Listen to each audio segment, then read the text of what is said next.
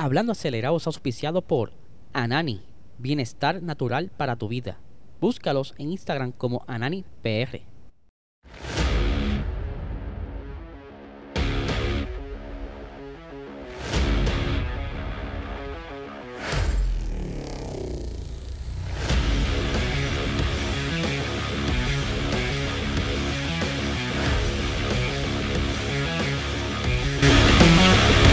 Saludos amigos, fiebre, bienvenidos a todos a otra edición más de Hablando Acelerable. Hable y espero que se encuentren en Villa Vía Marte. Estamos casi casi set para este miércoles Box Talk. Pero antes quiero hablarles sobre nuestro auspiciador Anani Bienestar Natural para tu vida. Si quieres saber más sobre todos sus productos, puedes visitarlo en su website como ananifarma.com, como también puedes seguirlo en su Instagram como AnaniPR para que estés al día de todas las actividades y todas las cositas que están haciendo. Vamos a arrancar hoy con eh, algo ¿verdad? que se me quedó ayer, que bien les dije que se lo iba a conseguir para hoy. Estoy hablando del piloto del día de la carrera de ayer, que por alguna razón entre la búsqueda para el episodio, como que no le hice caso. Pues les cuento que Charles Leclerc se llevó el día de ayer el piloto del día con un 21% seguido de Lewis Hamilton, Carlos Sainz, Max Verstappen y Fernando Alonso, ¿verdad? Eh, era de esperarse que quizás los muchachos escogieran a Charles por esa remontada desde la posición 19 hasta la posición 5, que estuvo bastante competitivo en ese carro. Obviamente tenía motor nuevo, tenía con qué pelear. Así que vamos a ver cómo le va las próximas carreras. Hablando de que de personas que por poco se llevan el piloto del día, Fernando Alonso durante la carrera, luego de varias vueltas comenzó a tener ciertos problemas en su monoplaza. En un momento dado se creía que era el sistema de recuperación de batería, el IRS, pero más adelante, luego de carrera, se descubre que el problema puede haber sido una, fuga eh, de aire dentro del monoplaza y dirán aire, pero ¿por qué? Les recuerdo que estos carros eh, necesitan tanto el aire que está entrando por los pontones como otro sistema de aire para mantener las temperaturas del motor en óptimas condiciones y así tener la eficiencia en, en high, por decirlo así. Eh, lamentablemente Fernando Alonso perdió cerca de 8 décimas por vuelta, algo que pues lo llevó casi casi a la novena posición. Esto fue por la penalización, pero sí cayó bastante luego de haber salido en la fila delantera el pasado domingo, que estaba en la segunda posición. Quien, ¿verdad? Quería atacar a Max Verstappen, pero no se le dio. Por aquí tengo eh, las expresiones de Omar Stafford que nunca me sale ese nombre. Dice por aquí, eh, todavía no sabemos qué eh, es concretamente, pero parece que fue una fuga de aire en alguna parte del motor, pero aún no se sabe exactamente dónde. Esto se, trajo, se tradujo en temperaturas más altas y entonces hubo que gestionar y por eso estábamos limitados en recta. Gracias a Dios no era tan grande como para abandonar la carrera. Por lo menos ahí eh, Fernando Alonso pudo resolver la, defenderse estando detrás de Esteban Ocon ya que estaba siendo cazado por Valtteri Bottas que luego más adelante fue penalizado por estar haciendo zigzag. Así que Fernando Alonso este, con calmita para la próxima. No pega a hacer mucho zigzag. Otro que estuvo durante el fin de semana este sí fue retirado me refiero a eh, Checo Pérez quien fue retirado de carrera ya cerca de la vuelta 8. Eh, lo que todavía no ya sospecha que había sido la transmisión, efectivamente fue la transmisión o caja de cambio, según Helmut Marco. Eh, la transmisión ya tenía bastante desgaste y que ellos creían que él iba a rendir para este gran premio, que no iba a tener ningún tipo de problema, iba a ser eh, reemplazada más adelante pero lo que tienen sospecha es de que el golpe que tuvo el día sábado pudiera haber lastimado eh, ya algo que estaba ya por romperse, ¿verdad? Estas transmisiones son muchas de ellas internamente hechas de eh, metal y carbon fiber, ¿verdad? Tiene muchos componentes de diferentes materiales, unos se desgastan más que otros y quizás un golpe, aunque fue la parte frontal, quizás se reflejó en la parte trasera, maybe por vibración, ¿verdad? Por esto de la inercia, pero todavía está por verse, aunque eh, ya sabían, como bien les dije, que la transmisión no iba a durar mucho, eh, pero que según sus cálculos iba a durar toda la carrera. No, no, hubo mucho susto con la transmisión o caja de cambio de Max Verstappen porque aparentemente estaba como que más fresh esta transmisión, aunque sí estaban como que un poquito asustados con los frenos que estaban comportándose medio extraños, y, pero pudieron manejarlo durante toda la carrera.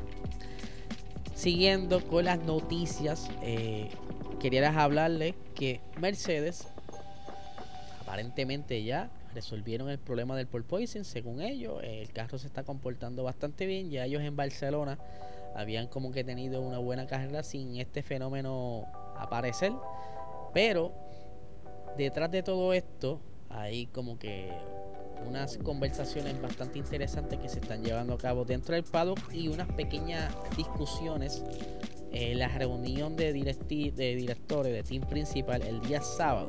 Porque se acuerdan que les había contado que la FIA iba a intervenir para unas medidas a corto plazo y otras a largo plazo para que entonces el fenómeno del rebote pudiera quizás controlarse. Esto por alerta quizás de salud para que los pilotos no estuvieran sufriendo, como por ejemplo Luis Hamilton, Josh Russell, Carlos Sainz quejado de dolores de espalda y demás, pues estaban trabajando como que algo a corto plazo, pero lo que a muchos de los, o sea, de los team principal en la parrilla les molestó es que esto se dijo entre jueves o miércoles y ya eh, Mercedes tenía un suelo con las recomendaciones que había hecho la FIA, algo que levantó la curiosidad de los equipos, ¿verdad? De los team principales dijeron, pero ven acá.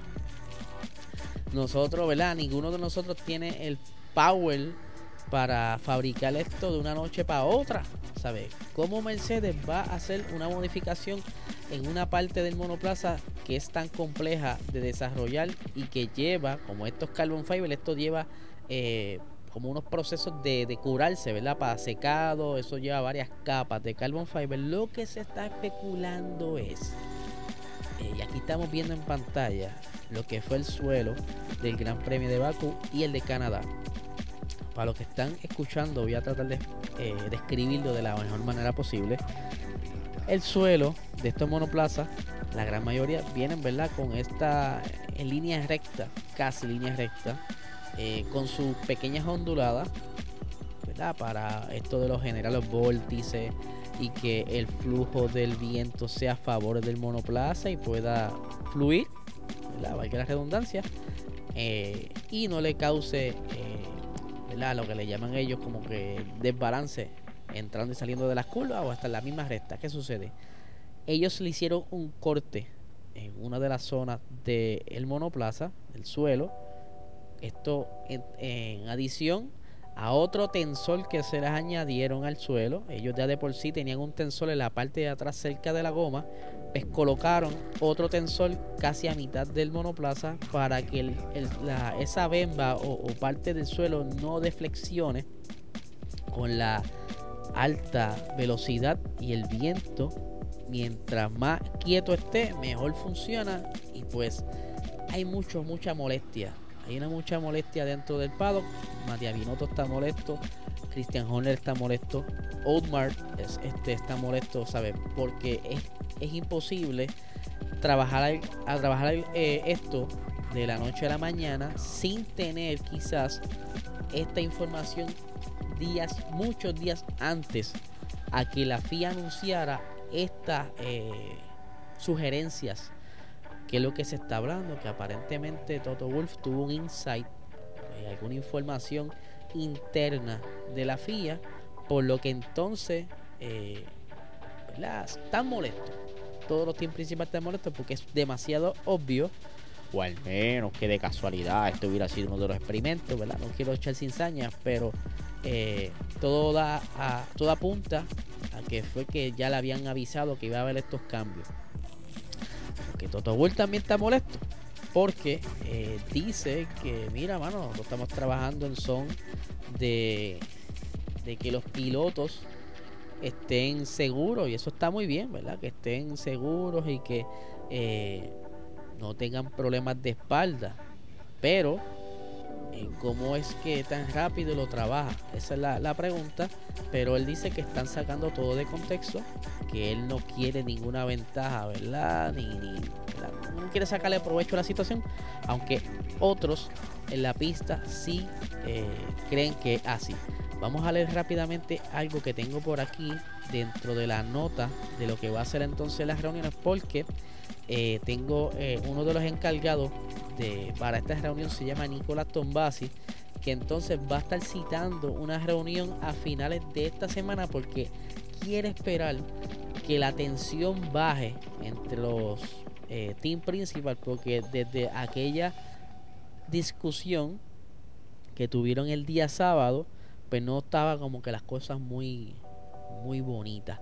Y él quiere, ¿verdad? Que se calmen, ¿verdad? Que pasen los días, que como que se les olvide, como ahora se a los nenes chiquitos, que se les olvide el coraje, para entonces poder reunirse, no tan solo seguir conversando sobre estas eh, iniciativas de la FIA, aunque, ¿verdad? Quiero destacar que según estaba diciendo eh, Matías Binotto, esto no fue un cambio como tal de reglamento, esta sugerencia, sino un, lo que le llaman una directiva técnica, que, no es, ¿verdad? Como que algo, es como una, una nota. Pero entonces los equipos dicen, mira, si tú quieres hacer esto más oficial, tú tienes que seguir los procedimientos porque la FIA dentro del tribunal tiene sus procedimientos para eh, modificar, añadir o regular la normativa. Y si quieren, ¿verdad? Que esto quede más bonito y que Mercedes, como quien dice, esté legal, vayan por los canales, porque estas cosas así se, se llevan a cabo eh, siguiendo los pasos, aunque obviamente también tienen que ver la votación y la opinión de todos los demás y que todos lleguen a un acuerdo. Por eso es que Nicolás Tombasi quiere esperar, ¿verdad? Un tiempito. Eh, en adición, quiere hablarle de los futuros cambios que van a estar, ¿verdad? Que ya están trabajando para el 2023. Entre ellos, uno que tiene que ver mucho con el por Poison. Para ver de qué manera pueden eliminarlo en todos los equipos eh, eh, permanentes y que no tengan este tipo de problemas para los pilotos, tanto como salud como para emparejar un poquito más la parrilla, diría yo. Otra cosa que estaban indicando de las posibles soluciones para el 2023 es que eh, se estuviera incluyendo una pieza que en un pasado fue ilegal. Me refiero a lo que le llaman el mass damper, que es un sistema como de suspensión dentro de adicional dentro del sistema de suspensión que esta trabaja de manera vertical. Aquí tengo una fotografía del que en un momento dado, ¿verdad? Esto es un ejemplo de que en un momento dado estuvo utilizando los Renault que incluso le hicieron protestas y pues más adelante lo hicieron ilegal porque según la mente no me falla, eh, pudieron, ¿verdad? Como que justificarlo y qué sé yo, pero luego de, esa temporada se hizo ilegal.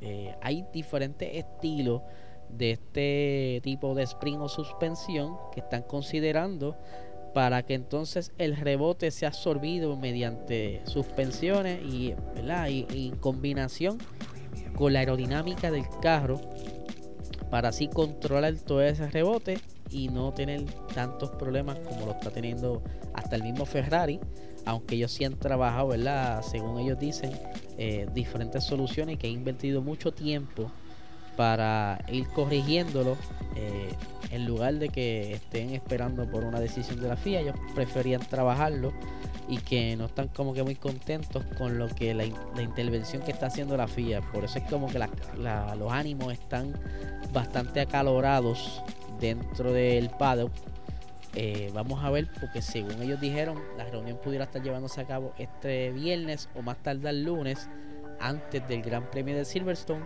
para ver de qué manera pueden resolver esta situación, que no hagan eh, protestas, que no hagan ninguna situación eh, quizás de tensión dentro del paddock que pudiera traer algún tipo de problema y que todo fluya, ¿verdad? Porque también es para que no, no todo sea negativo entre el paddock y puedan llegar a un acuerdo como todo caballero y adulto que son.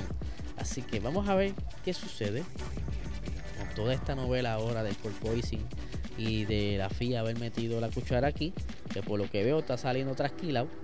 Vamos a ver qué sucede. Les recuerdo que esta noche, no, mañana, miércoles, estaremos viendo el episodio de Box Talk con eh, todo lo que tuvo que ver con el Gran Premio de Canadá y que nuestro compañero Luis Guillermo de G90 estuvo por allá en Canadá, así que nos va a estar contando también sobre su experiencia en, la pista. Estuvo lloviendo el viernes, estuvo lloviendo el sábado, a ver qué tal le fue y cómo fue eso de, la logística y todas esas cositas. Así que le, voy a estar haciendo muchas preguntas a Luis para que nos cuente y nosotros no cometer los mismos errores, no tan solo de él, sino de las demás personas que estuvo viendo allá.